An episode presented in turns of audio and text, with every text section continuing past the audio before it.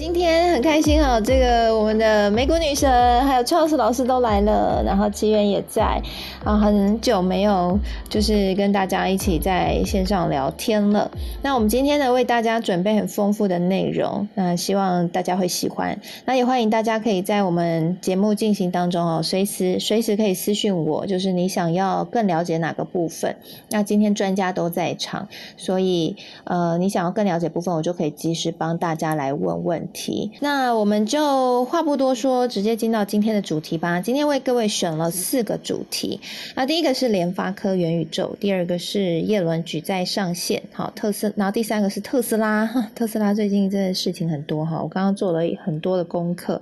想说好好聊一波。再来第四个就是拜习会的观察哈，最近也是热门的焦点话题啦。那我是个人是想这个联发科元宇宙部分，我这边跟大家稍微聊一下。那请就是 Jenny 和 Charles 老师有想要补充的，可以一起来补充。那叶伦举债上限，还有拜习会的观察哈，那这个部分我希望可以了解一下美国那边到底情况是如何，因为我们这边看到的都是。台湾这边的解读和新闻嘛，那想要请 Charles 老师跟我们讲一下美国那边的气氛。那也请 Jenny，我在这一块应该也很有研究，也可以做一个补充。那特斯拉、熊出没，还有美国现在的一些美股的动态，那我们就请 Jenny 来跟大家分享。那我这边呢会补充一些找到的资料给大家。好，以上呢就是大概是今天的一个大概的流程。那奇缘的话，随时想要补充就跟大家补充哈。那一样节目一开始先跟大家带一下最近的盘，今天的盘。市的动态，那今天呢？这个股股市哈，台股哈还是表现蛮亮眼的啦，有持续的是上涨的格局。目前呢，在十二点零六分是上涨了四十六点，来到一万七千七百四十点。那不管是电子族群啊、金融族群啊等等，都表现的很亮眼。那今天成交量大的有包括像华航啊、星光金、长荣航、开发开发金长啊、长荣，可以看得出来航运股还有金融股哈，表现都蛮蛮不错的哈。那涨幅很大的像光磊啊、华勤啊、扬智、敦泰哈，今天。天都涨停板，好，以上哈提纲给大家。那大家可能比较关注台股的还是成交量哈，因为成交量如果没有上来，还是会有点怕怕的，怕怕的啊。成交量目前是在两千八百零八亿哈，虽然没有像之前一样超级大量，不过呃，就是在一个正常的水位啦哈，提供给大家做一个参考。好，那我们就马上进入到今天的话题吧。我们先来跟大家聊聊联发科。好，联发科要跟大家聊什么呢？就是大家应该有关注到联发科最近的股价整个是飘起来哈，哇，这一路冲冲破了千元大关。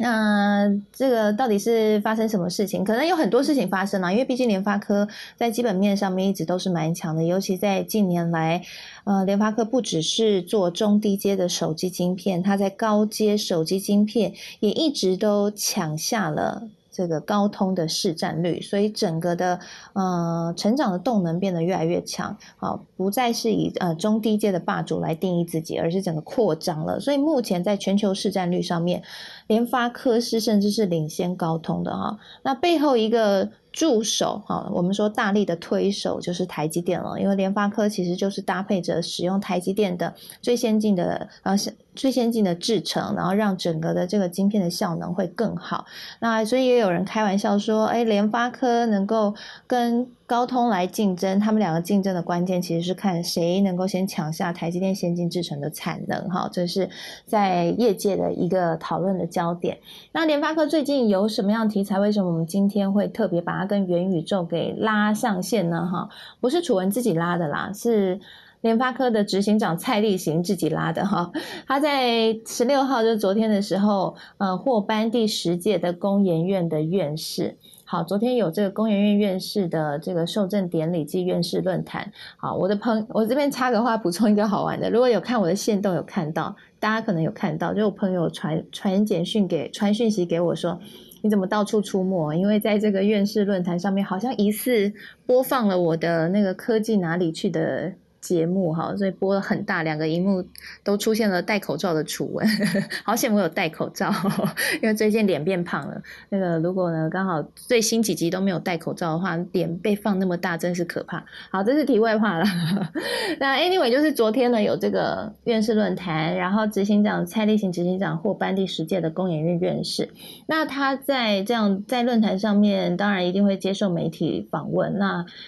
呃，很很能够理解，因为最近元宇宙议题很夯，所以呢，媒体一定会问他们，问这个执行长对于元宇宙他的想法，还有联发科这边的布局。那蔡立行他是非常非常的乐观，他认为说，呃，进入元宇宙一定要有载具。好，所谓的载具就是你要有一个接触点，然后这就接触点 maybe 是 VR，maybe 是手机，anyway，你就是要有个装置让你进到元宇宙嘛，你不可能凭空用冥想的进去。好，因为要用载具，所以。对于联发科来说，他认为联发科已经准备的很好，不管是载具的 IP 技术、功耗表现，技术也都领先全球。他认为联发科是少数技术 ready 的公司，所以他是非常非常乐观的。其实也不意外啦，因为联发科其实近年来在包括像多媒体啊、五 G、WiFi 传输这些部分都是居于全球的领先地位哈，所以也无怪乎蔡立行这么的乐观。那事实上我们在。呃，上周的节目有跟大家，应该上周还上上周。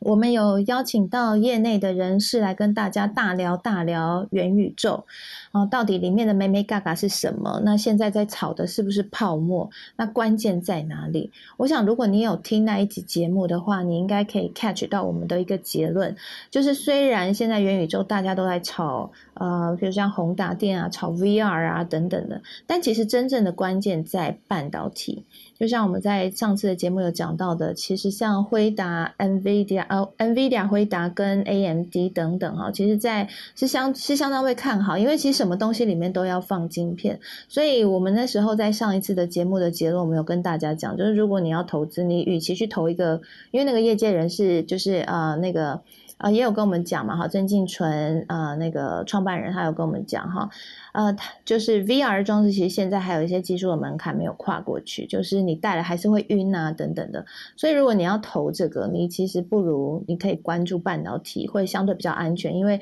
半导体厂他们可能本来就有一些。原先的市场就已经很不错了哈，那现在又搭上元宇宙题材，那像 AMD 它可能是 maybe 是在资料中心这边的的整个的规模会变得更大，那这个都会是他们等于说是营收占比的一部分会更成长，所以整个整体的营收也会成长，所以其实半导体会是一个，我觉得啦，我自己看也会是比较值得关注的哈。呃，就是在整个元宇宙的浪潮里面，我觉得比较稳妥的一个关注了哈。那当然，呃，如果你没有听上一集上上一次的我们元宇宙的节目的话，邀请你可以到 Apple Podcast 去去收听这个科技财经午报，然后点到元宇宙那一集，一定要听一下。我们在那一集，嗯，做了非常多的分享哈。那其中其实元宇宙。还是坦白说啦，泡沫成分还是有。那关键在区块链哈。那这个我就今天就不多说，大家可以直接去听上一集的节目。那回到今天要跟大家聊的，就是联发科在元宇宙这边布局。好，我们现在已经 get 到了，就是他他已经 ready 了，他非常有信心。好，anyway，反正他就是晶片厂嘛，那也很能够 make sense，就是未来它的市场机会一定会更好。那除了这个之外呢，还有什么呢？元宇宙可能 maybe 对联发科来说是一个新的题材，一个新的营收占比会成长哈。我们说放眼未来，那在它原本的这一块呢，其实最近也有很多好的消息，像是韩国媒体就报道说，三星在明年打算要。推出历年来最多的这个呃呃，三星在明年呢打算要推六十四款的这个终端装置，其中呢就有十四款会用联发科的晶片。好，这个是创下了历年来最多的记录。好，简单来说就是三星明年要冲了啦，哈，它明年拼出货量要三点三四亿台，是二零一八年以来破三亿大关，哈，就是狂拼，而且三星要拼中低阶的机种。那联发科本来在中低阶市场就很厉害，所以呢，呃，三星就要大量用联发科晶片，所以联发科就是乘风起飞喽。好，这就是韩国媒体的报道。那。我我我觉得啦，就是就是，其实三星它这么有目标，我们先不管它最后它这个到底明年的经济状况，大家的消费能力能不能够负荷得了三星的这样的一个庞大的出货量。但无论如何，就是下游客户已经喊出这样了哈，上游的。晶片厂一定会先受惠，哈，所以这是对联发科来说确实是一个蛮好的利多。那我自己在猜了，我就明我们待会可以 maybe 也可以讨论一下，就是为什么三星明年要冲了呢？哈，会不会也是要做一些提前的布局哈，这些是不是对于三星来说是一个嗯载具？我们刚刚说的元宇宙的载具，我我不知道我自己的一个联想，我觉得我们可以讨论一下。那联发科目前确实是全球晶片手机市占率最高的厂商。那联发科还有一个值得注意的是，在十一月十九号的时候，它会 announce 和台积电使用台积电四纳米制成的最新的五 G 晶片。OK，所以这个是联发科最近的动态。那事实上呢，大摩最近就非常的看好联发科哈，呃，它在整个元宇宙题材的概念股里面呢。首选也是联发科哈，它其实点出蛮多，像台积电啊、联发科、世星 KY，他们都觉得跟元宇宙的关联很深。那大摩他是看好说，像无线虚拟实境啊、VR 装置会带动 WiFi Seven 的技术，还有更强大的行动绘图技术啊、云端运算基础建设啊，或者像眼球与动作追踪技术吧之类的哈。那他认为这些都。都会是对半导体产业来说都会是很大的机会，那其中就是首推联发科，好，或许这些就可以解释联发科现在股价会这么高的原因，好，但是呃，但是要，但是还是建议大家哈，这个不要贸然追高哈，在投资上面我们还是要保持冷静哈，嗯，这个部分我想 Jenny 应该会很有想法，我们先是不是先请 Jenny 有没有要补充说明的，以及你在看到联发科现在的动向，现在的这样的表现，你自己。己的点评呢？呃，因为我对台股没有特别研究，但是因为我知道联发科最近就是受惠于很多相关的一些应用，然后它其实股价有还蛮不错的成长。那主要就是像你刚刚说的，就是跟元宇宙有关嘛。那其实，在元宇宙这个话题，在美股其实也已经发酵还一阵子了。然后跟元宇宙相关的东西，其实都有还蛮不错的涨幅。第一个就是 Facebook 它改名了之后，它就是改名成 Meta，它是不是也要往这个元宇宙的事业去做一个发展？然后像 Nvidia。他也是说，哎，我未来在元宇宙这个领域上面，我也会有很多的应用。然后，我觉得它也算是真的是元宇宙第一股吧。就是它不管是在股价或者是在技术的优势上面，其实相对于其他比较小型的公司，或者是它技术优势可能比较没有那么好的公司，它的表现真的也是比较好的。所以，我觉得元宇宙这个产业，你现在要去说哦，元宇宙是什么，或者是你要给它一个。很具体的框架，我觉得是有一点困难的，因为每一个人他对这个元宇宙的一个想象，他可能都不一样。那每一家公司，他都会想要把他自己的产品或者是服务跟元宇宙这个概念去做一个结合。像我最近有写到一篇文章，然后他就是说，像呃美国的一个交友软体的一个巨头 Match Group。它其实也是想要去跟元宇宙做一个连接，譬如说，它可能在里面做一些代币啊，或者是它可能做一些商品跟服务，然后让去使用它的人有更好的体验，或者是可以在这个 App 上面有一个更好的留存率，或者是它使用的时数越长。所以你去看，如果你去看一些国外的或者是一些报告分析，他会说。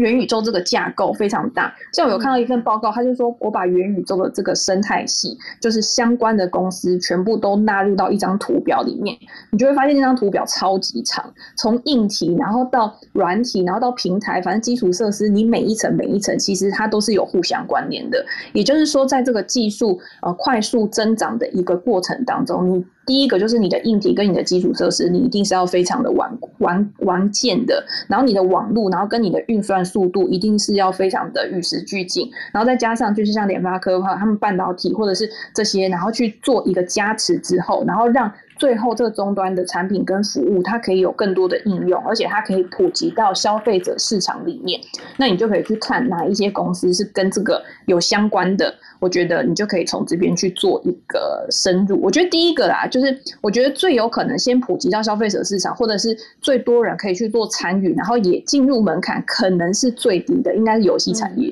就是你今天第一对游戏产业到这个，嗯，对你游戏产业，它第一个就是说我现有的这些游戏公司，它其实本来就已经有一个技术上或者是影像的一个能力，然后你今天要怎么样做互动，然后怎么样做虚实整合，然后像呃头戴式装置，你要怎么样去让用户有一个更好的体验，然后可以去把它做一个很好的串联，然后变成一个生态系，我觉得这个就是可以去发展的一个思路。嗯嗯，对，我们在上一期节目的时候，其实有提到啊，就是到底什么是元宇宙哈？那大家可以去想象的，其实就是现在的虚拟线上的游戏。那只是说，现在虚拟线上游戏，就是因为它里面其实是呃不存在着很大规模的商业模式，可能 maybe 大家会买买宝物啊，可是你不会完全就是生活在里面，或是它可以自己衍生出一些新的商业应用，所以它只是一个很粗浅的雏形，那它还不能够到。变成是我们所谓的宇宙的概念哈，那未来不过它已经成为一个很 basic 基础，就像 Jenny 刚刚讲的，它该有的都有，其实就是就是那样，就是以后我们就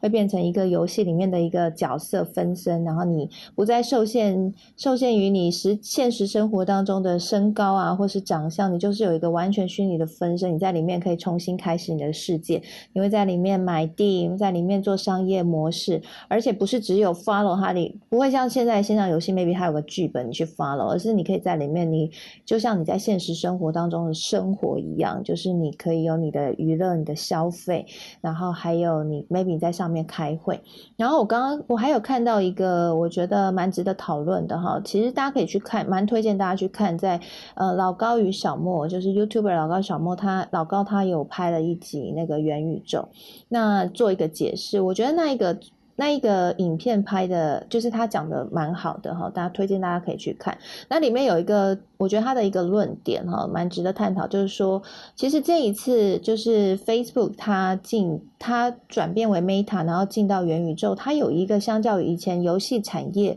更不一样的一个利基点，就是它其实是从工作的这个领域去切入的。好，就是像游戏产业，它确实创造了一个空间，然后一个虚拟的空间、虚拟的世界，让你活在里面，没错。可是它就是 play，那不是每个人都有那么多的闲暇时间 play，或一天的 play 的时间也没有那么长。但是如果它是一个工作，它是一个 work，那你可能一天八小时你都会在里面。那脸书它一开始第一个现在目前在打造就是一个 workplace，然后是在这个所谓他们所谓的元宇宙虚拟空间里面，所以这个部分就会使得。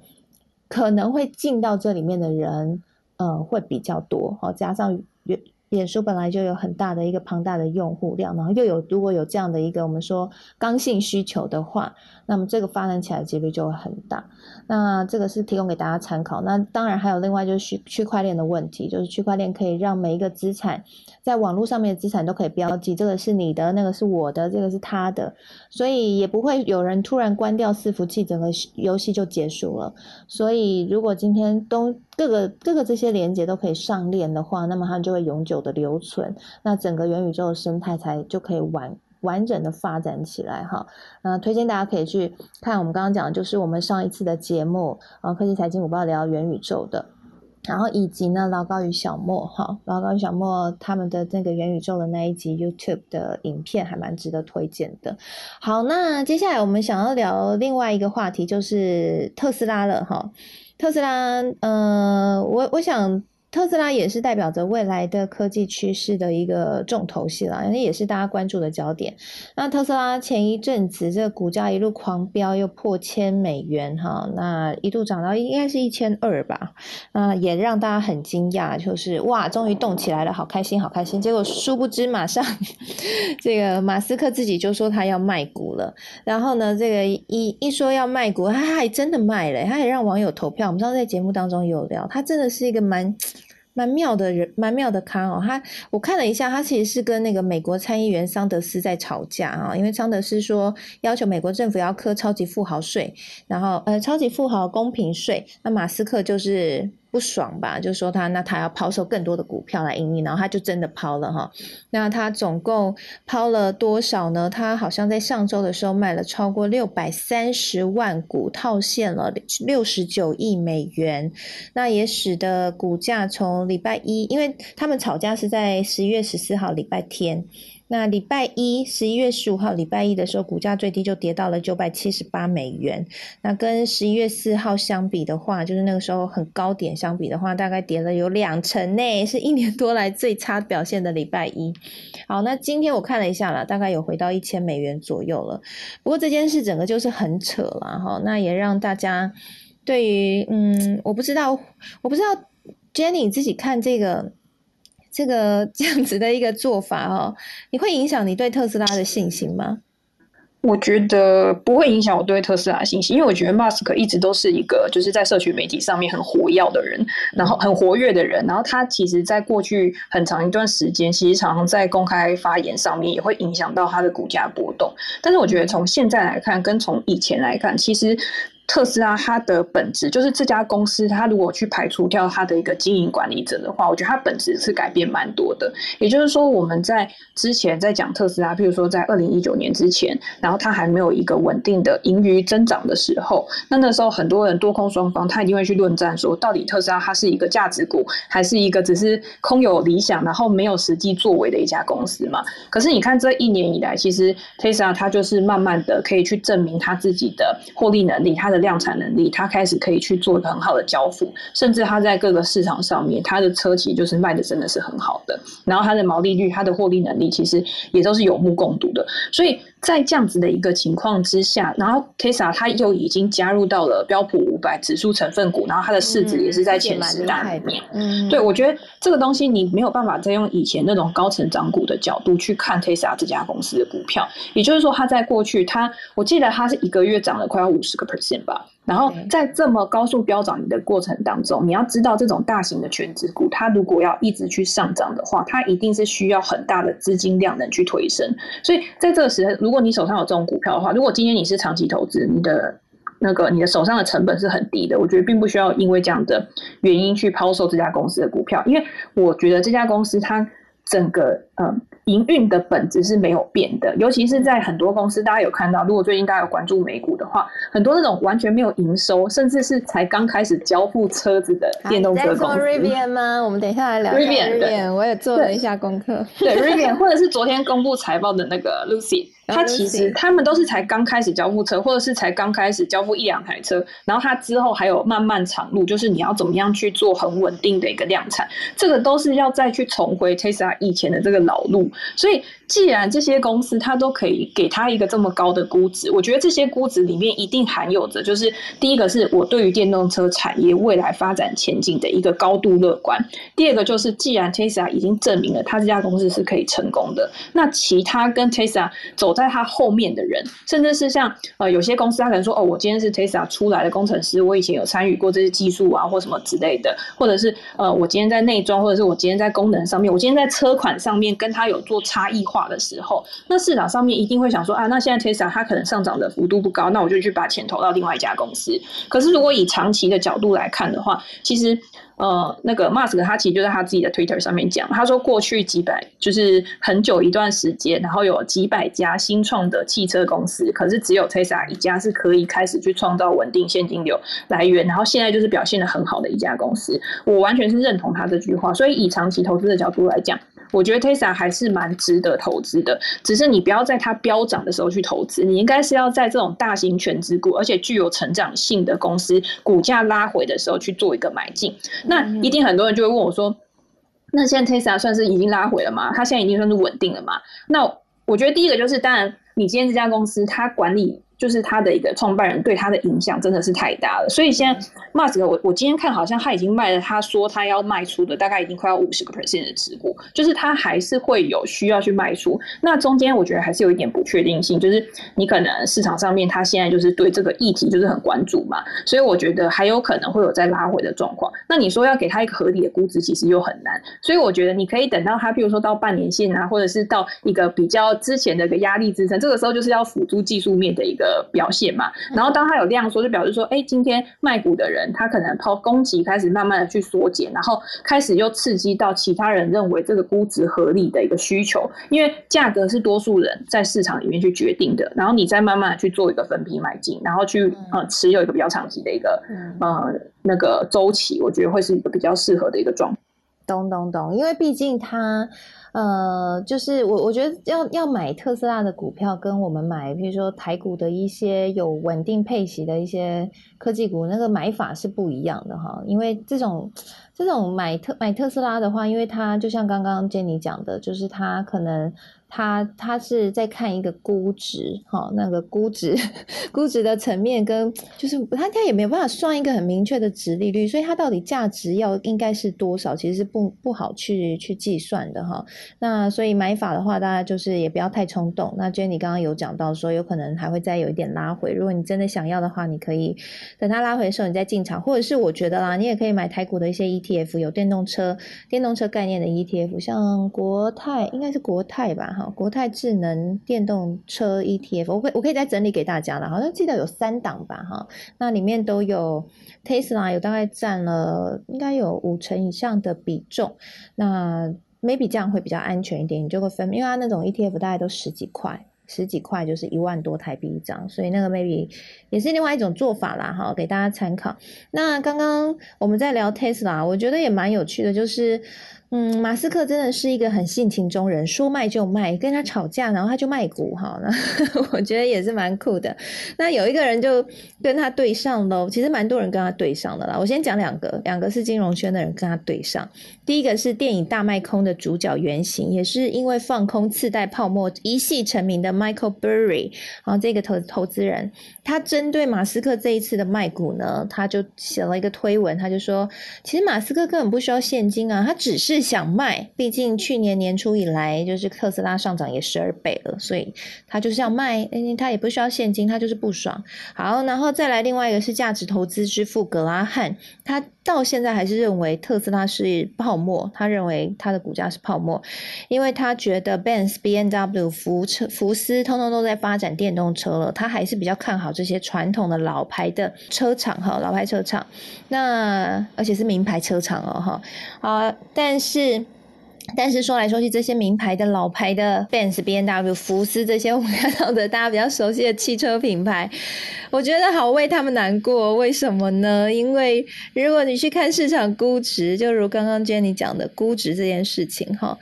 啊，现在。我们不要讲特斯拉了啦，我们就讲刚刚我们有讲到另外一个特斯拉杀手 Rivian。Rivian 最近它是在十一月十号的时候挂牌了，今年十一月十十号的时候挂牌，就一挂牌之后就连五天股价 p 噗 p 一直狂涨，涨到了千亿美元的市值，一举超越了。我们刚刚讲的那些大厂，通用、福福特，哈，它超超过了哈，超过了通用、通用和福特。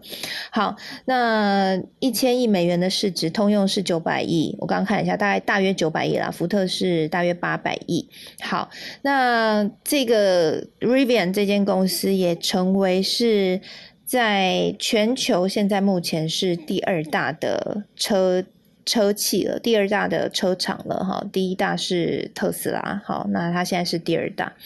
我觉得 Rivian 这件事情也蛮值得讨论，就像刚刚 Jenny 讲的，其实它到现在还没有真的量产车，或者说没有真的卖掉一台车，它是主打皮卡和货运的。那特斯拉我们知道，它其实是从卖一般的就是轿车嘛，哈，就是家用这种一般。一般老百姓，哎，这样讲也很蛮怪，就是反正就是一般我们平常开的车，不是这种皮卡啊，或者这种卡车这种型的。那特斯拉也因为 Rivian 这样子紧追在后，然后推了皮卡货运，切了不同市场。特斯拉现在也开始在推类似像皮卡这种这种车款的这种这种形态的车款。好，但。但 Rivian 怎么气势这么强呢？我刚查了一下，因为这这一切都不 make sense。那我后来查了一下，我发现原来就是因为他有富爸爸。他的富爸爸是谁呢？大家猜猜看，Jenny 应该知道。哦，亚马逊。没错，他的富爸爸就是贝佐斯哈。你看，果然后面有强人呐。对，不，贝佐斯呢是在二零一九年就取得了 Rivian 大概二十趴的股权。好，那他就这样一路推着 Rivian。走到了上市。那在十一月十号挂牌的时候，Rivian 就是从二零一二年脸书上市以来规模最大的 IPO 案哈，所以规模非常大。那贝佐斯应该是给他非常多钱吧哈。那其实他就是为了要跟他的劲敌马斯克 PK。其实这两位好像 PK 的非常激烈哈，两个人从太空事业啊，看谁先上太空啊，然后首富位置两个人换来换去啊，然后现在特那个电动车要一决胜负。对，那我不知道，呃，Jenny 自己觉得 Rivian 会很有机会吗？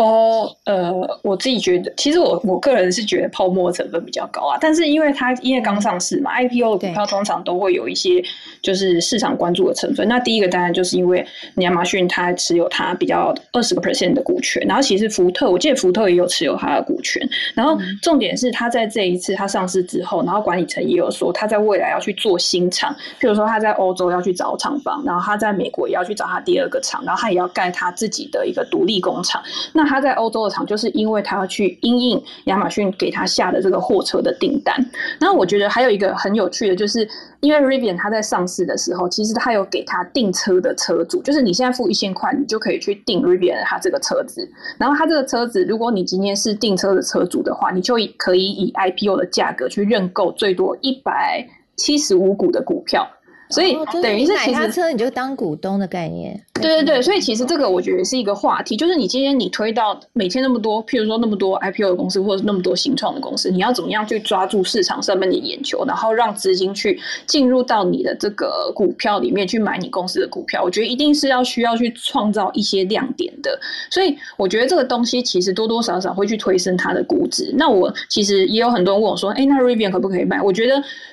市场上面所有的公司在涨的公司，其实都是可以买的。重点是你今天你去买了之后，你今天持有的目标是多久？有些人，譬如说我今天想要持有可能几年或者是几季，可能有人认为几季就是长期投资。那我会觉得说，如果今天在一个比较长期的角度来看的话，我觉得特斯拉会是一个比较好的选择。但是如果以一个资金行情或者是以一个短线来看的话，它现在就是市场上面的一个热点嘛。所以你今天你去买入 Rivian。不能说没有人赚钱，一定是有人赚到钱的。但是你要知道，就是赚的钱在还没有卖出之前都是纸上富贵嘛。你要怎么样去设定你的目标？就是你今天到达多少的你的目目标利润，然后你把它放到口袋里面，这个才是真的。你放到口袋里面钱，才是你真的有获利的。你不要等它，就是哎，市场上面可能热情激情已经过了以后。然后它开始下跌，然后你还会觉得说，除非你是真的对它超级有信心，就是你觉得它之后就会成为下一个 Tesla 或者是下一个就是明日之星，然后你就是要持有很久，然后去赚它这个资本利得，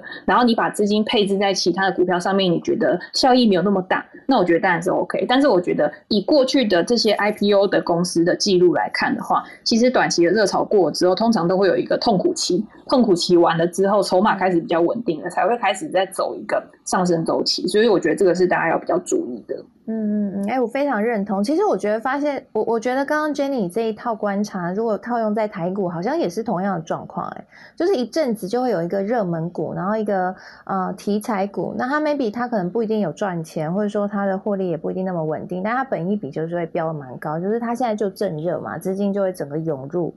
然后它就会炒得很高。那当然，你如果去追这样的题材股，你有可能你如果动作快，你可以提前嗅到商机，也可以赚到一波。可是如果说，嗯，也有另外一种投资的方法，就是你可能 maybe 还是选比较稳健的，就是它有稳定获利，它有稳定配息的，然后它的本益比在一个合理水位的，那那个可能就是中长期投资，就看你自己要投资策略是什么，就是没有什么能一定能买，什么不能买，只是有些风险比较高，有些风险比较低，对不对？哎，除了我可以补充一下，好好好，对，就是因为我觉得刚刚有讲到估值的东西，我觉得估值的东西我可能 我可能没有讲的就是太精确，因为我觉得这种东西就是，譬如说你刚刚有讲老牌车厂，像福特，它要推出那个 F 一。F 一五零的那个电动车，其实它在未来有可能，我觉得也可能是销量很好的一台车。第一个就是我觉得它的价格还算是蛮便宜的嘛，然后第二个是美国人好像就是很喜欢皮卡 这种车型，对啊，所以它本来露营或是对是要大车车。所以你今天你对这种传统它已经有在量产的车子，或者是像 Tesla 这种车子，如果你要以一个车厂的角度去帮这家公司估值的话，你可以去看，就是这个公就是这个车市，就是因为车市是有很多统计数据的嘛，车。是未来的一个市场规模是多大？然后其中电动车占的市场规模是多大？那在这个电动车市场里面，Tesla 它的市占率是多少？然后你这样去推估它每年的一个成长率是多少？然后去回推它的营收成长跟它的获利成长，去给它一个估值。但是因为你今天算的这个是我们知道，就是你以一个车厂的角度来帮这家公司估值。但是另外就是 Tesla 为什么它估值可以这么高的原因，是因为它有数据，它有软体，它有平台，所以这个东西在未来它的应用。用面是很广的。所以你如果再以一个平台公司去帮 Tesla 估值的话，除了原本车厂的这个估值之外，你要帮他加入这个成长这个云端软体的这个估值再加上去，这个就变成它的估值溢价的成分。因为这个东西是还没有一个很好的实现的，所以这里面就还有很多的预期成分。那这个预期成分就要交给投资人，你要自己去做功课，然后你要去预测，就是你要去想说，哎，未来这个潜在市场规模，譬如说它的一个自动订阅、呃自动驾驶，或者是它在未来有可能真的是有自加计程车，那这个估值每个人给的不一样，那它加上去的时候，每一个人看 Tesla 它的股价就会有不一样的一个想法。嗯，我想应该还有那个星链吧，就是它发射的那些卫星所带来带给它整个商业模式的效应，就是比如说它的电动车 maybe 以后网络会比较稳啊等等的这样的一个状况，这也要列入到估值的观察是吗？对，就是会有人给他很多其他的一些想象，譬如说我自己比较看好，其实是 Tesla 它的能源那一块，因为那能源那一块其实现在对他来说并没有一个很好的一个获利，但是因为他在能源那一块，他在未来就是说，你今天有电动车，你不只是可以帮你自己的电动车充电，它今天有一个储能的一个功能之后，它是可以帮你做一个全家的一个电力的一个储能，所以等于是这个东西，我觉得反而就以长远的角度来看的话，我觉得这东西是在呃环。境保护啊、绿能啊、政策啊这些方面，其实都是很利多的。但是它也没有办法，就是在短时间之内为 Tesla 创造出一个很好的一个那个盈余贡献？这个就我就觉得就是比较比较，就是对对对，就是比较对对对对。嗯，其实刚刚刚刚 Jenny 讲到了一个重点哈，我我觉得也蛮值得讨论的，就是呃我们在看这些电动车厂一直。在努力的扩，呃，就是努力的要量产啊，提供它的交付车辆啊，然后往往前成长。我觉得还有另外一个议题，就是刚刚讲的充电。然后我其实因为最近那个 Tesla 它有一个新的新闻哈，就是说它在中国这边呢，充电桩要突破建制突破八千个，那未来呢两年充电网络会扩大两倍。好，所以我就好奇去查了一下，到底现在充电的情况是怎么样。然后，呃，我就发现其实。现在，因为我有朋，就是有朋友哈，就是买了买了 Tesla，然后就后来又要把它卖掉，然后原因就是因为觉得充电实在不方便，就是充电桩还没有那么普及，然后你如果开车开了要没电，或者你到比较偏远的地方，然后没有充电桩，你就真的蛮危险的。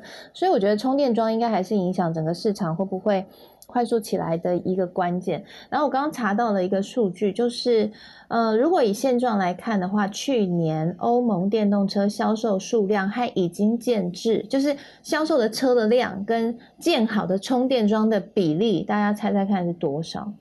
答案是八点五比一，就是大概八点五台车比一个充电桩。好，所以然后美国的话。就是更少的充电桩，美国是十六点四比一，所以充电桩其实是蛮不够的。那我觉得这一块不够，也可以说是一个商机啦。那也也可以说是一个电动车产业的瓶颈啊，就看我们未来怎么去看吧。那怎么去布局这一块哈？我不知道 Jenny 有没有要补充的。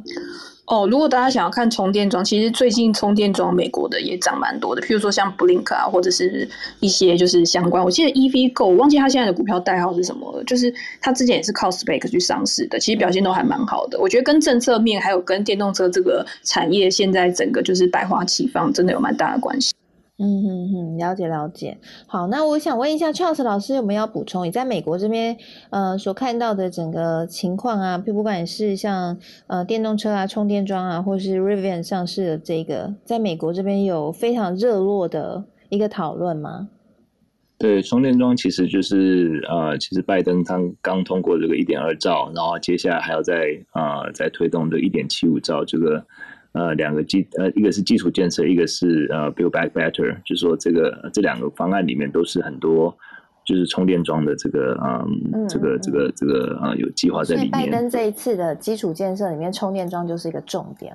对对，呃，这呃一点二兆这个，它主要的还是在最传统的基础建设，像是桥梁、道路等等。不过它里面有一些是啊，就是有绿能产业。不过接下来的一点七五兆那个是比较更多的绿能产业。那呀，就是就是说，这个其实是一个趋势啊。嗯，了解了解。哎，那不过就回到我们今天另外一个主题，就是叶伦阿姨又出来讲举债上限的问题。就是拜登叔叔最近，呃，投了这么多钱，大举的要做基础建设，那美国的钱到底够不够啊？为什么最近这个举债上限又再一次的又被讨论？然后，呃，其实我看这个有一点看不懂，哎，想要请 赵 s 老师可以帮我们解析一下。就是之前好像是找是在吵说十二月三号之前一定要支付账单。不然的话就可能会不够钱，但现在好像说不用那么，好像是变成改到十二月十几号之前，对不对？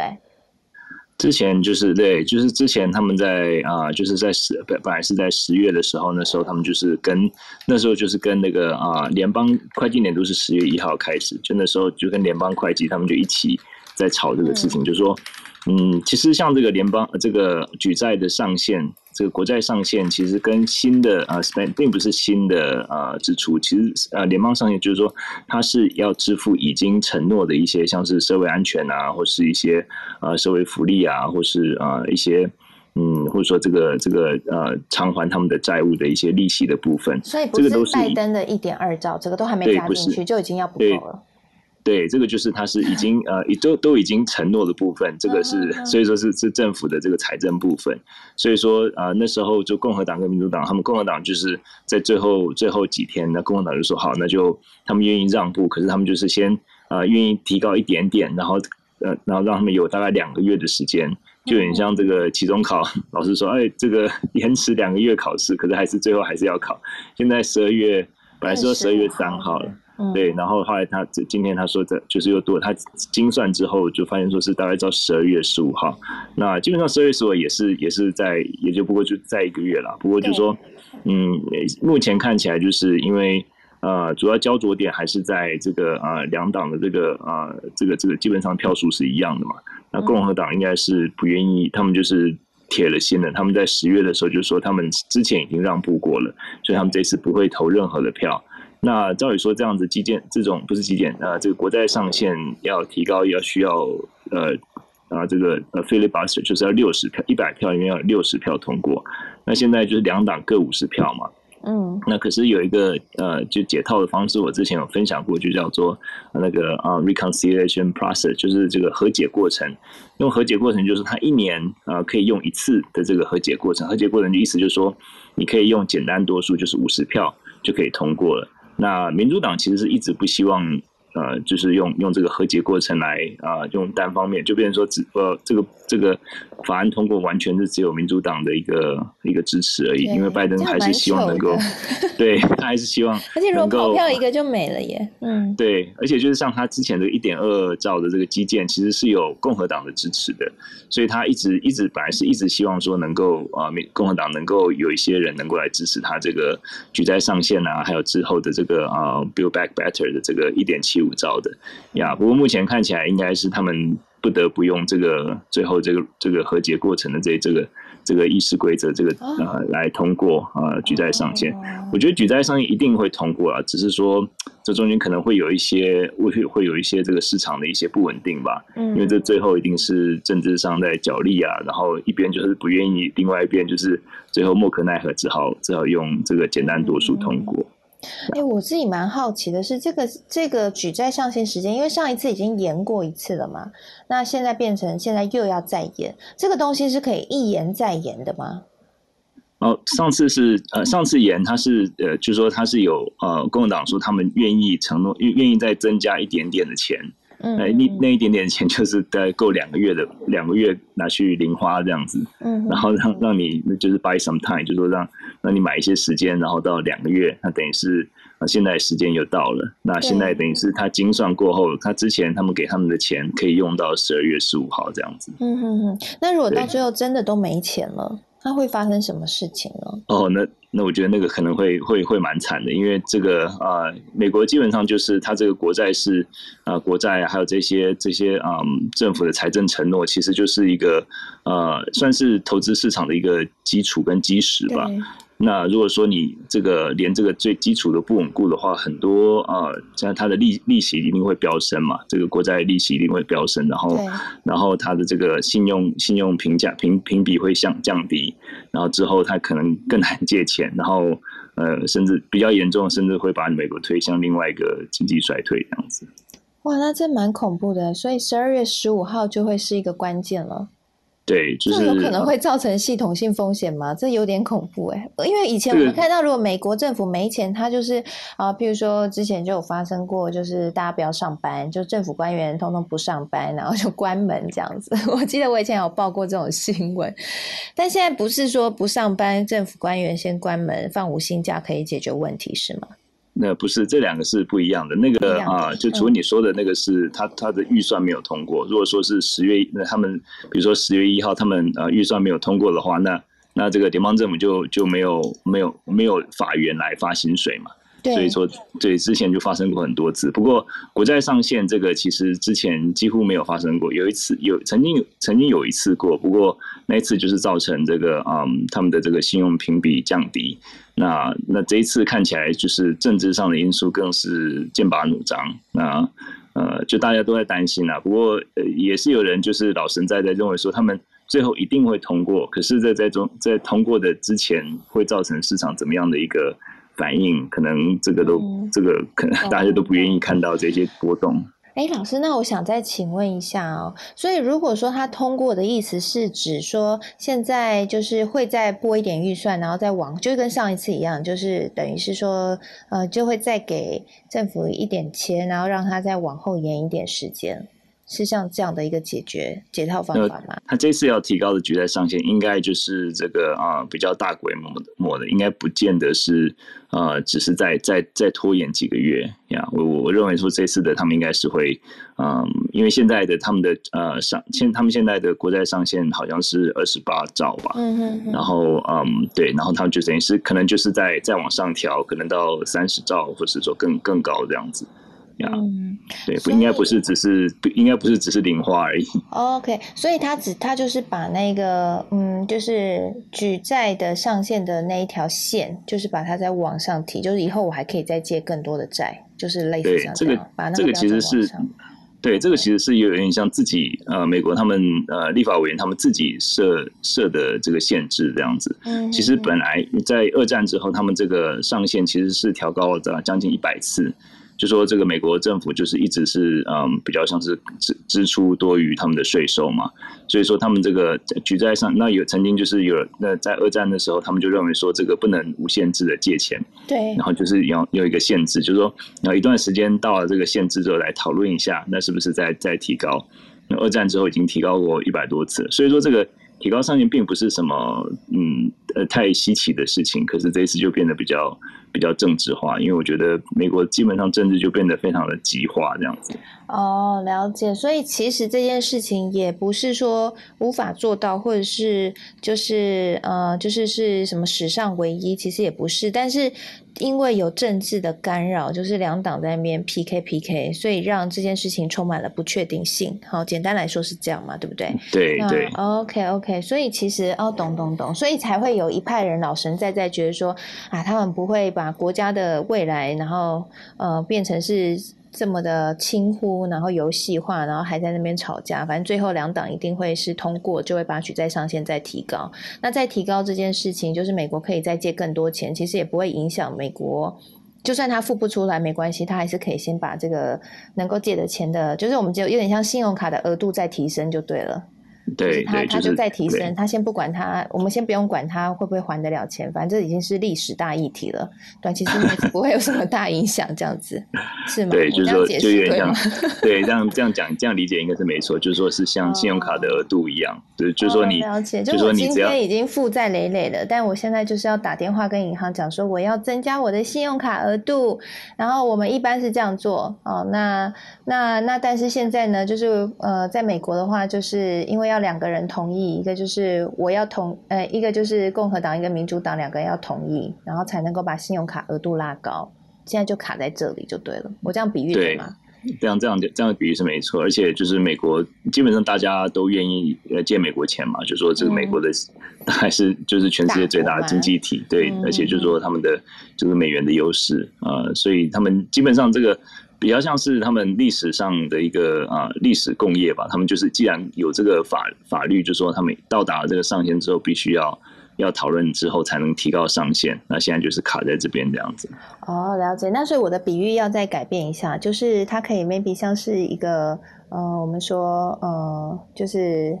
呃富豪，然后呢想要再去把举债，把他的信用卡额度再提升，然后其实大家都很愿意借钱给他，那也很愿意帮他提升这个。这个信用卡的额度，但是现在就卡在要他妈妈跟他呃要要卡在那个公司两个人，一个叫民主党，一个叫共和党，两个人要讨论要通过都要盖章才行。好，简单来说，有点像这个意向就对了哈。对对对，就是说，那就是有一个比喻嘛，就是说，如果说你欠银行一千块，是你还不了是你的问题；可是如果说 你欠银行一千万，你还不了钱，是变成银行的问题。对啊，所以现在全世界都在抓雷弹，因为。因为就是说，现在如果美国还不钱、还不出钱的话，其实不只是债市，就是说整个会这个利率啊，或者说全球这个啊的的金融体系都会震荡。嗯，可是他真的有要他还钱吗？美国不就一直都其实没有，他这个是有在稳定还的吗？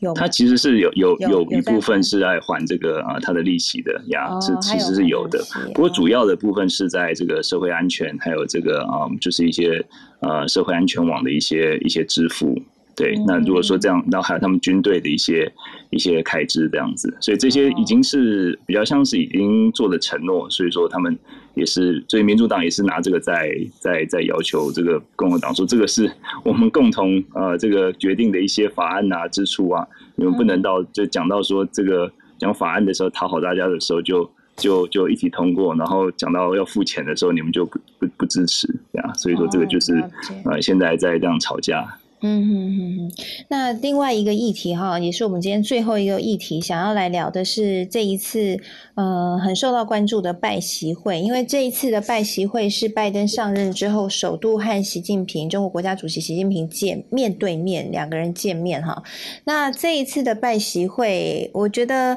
大家讨论比较多的就是有几个争议点，一个就是说会后两个人对于台湾的立场是完全不一样的哈，然后另外一个就是对于好朋友这两个字。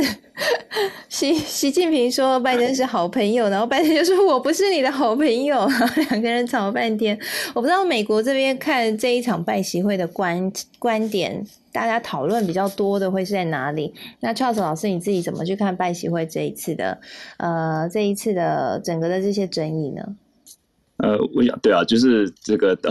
我们 不正式化讨论了，我们就是来聊一下 那个观察。对，一个说是另外一个是老朋友，另外一个就说 他不是我老朋友，很糗哎，好尴尬。对啊，你可以明显感到感觉到拜登就是刻意保持距离了。那呃，这当然就是有政治的一个角力。那不过这次的呃会谈其实主要是呃他们这是拜登上任的第三次通话嘛，那可是第一次的视讯通话。那他们之间就是说比较像是一个。嗯，只要不像各抒己见吧，就并没有说真正的什么对话。那就是说他们就有点像照稿念。那我比较有兴趣的就是我在看他们就是在呃拜登在讲贸易的方面，因为因为就是如果说看那个照片的话，拜登总统有六名这个与会官员，那那个我们的叶伦阿姨就是坐在他的左手边第二位，然后桌上放一杯咖啡，也很也是蛮蛮自自在的自在的这样子。对，然后他他干脆放放蛋糕好了，没有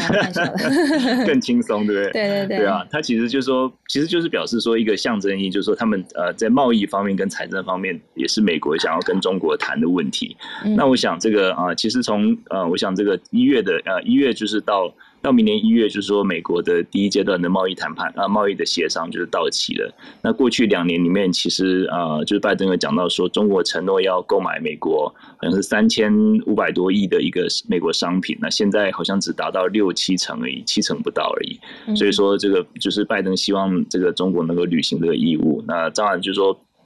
这两年这两年里面，因为有疫情的关系嘛。那这个贸易逆差的这个啊问题不但不减反增了，那因为美国消费者就是在家里嘛，所以说就是这个储蓄变多了，所以就一直拼命下单，所以就是就是一直从中中国进口东西，然后出口又又比较少，因为全世界都是都经济都还在停摆嘛，就变成说这个这两年里面这个啊这贸易逆差越来越严重，到十九月十月的时候，其实达到这个啊疫情以来的最最高峰这样子，所以所以我想这个。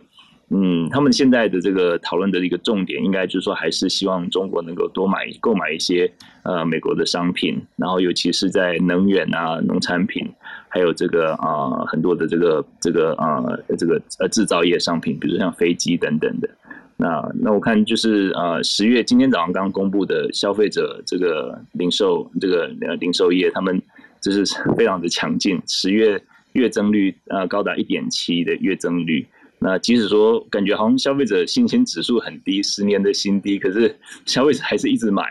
所以说这个一直买就变成说你还是一直进口商品嘛，所以我觉得这个其实是比较像结构性的问题，就是这个呃逆差的那贸易逆差的问题。那当然，我觉得说中国应该还是有这个动力，就是要来买，应该还是有诱因来购买美国的一些商品，因为。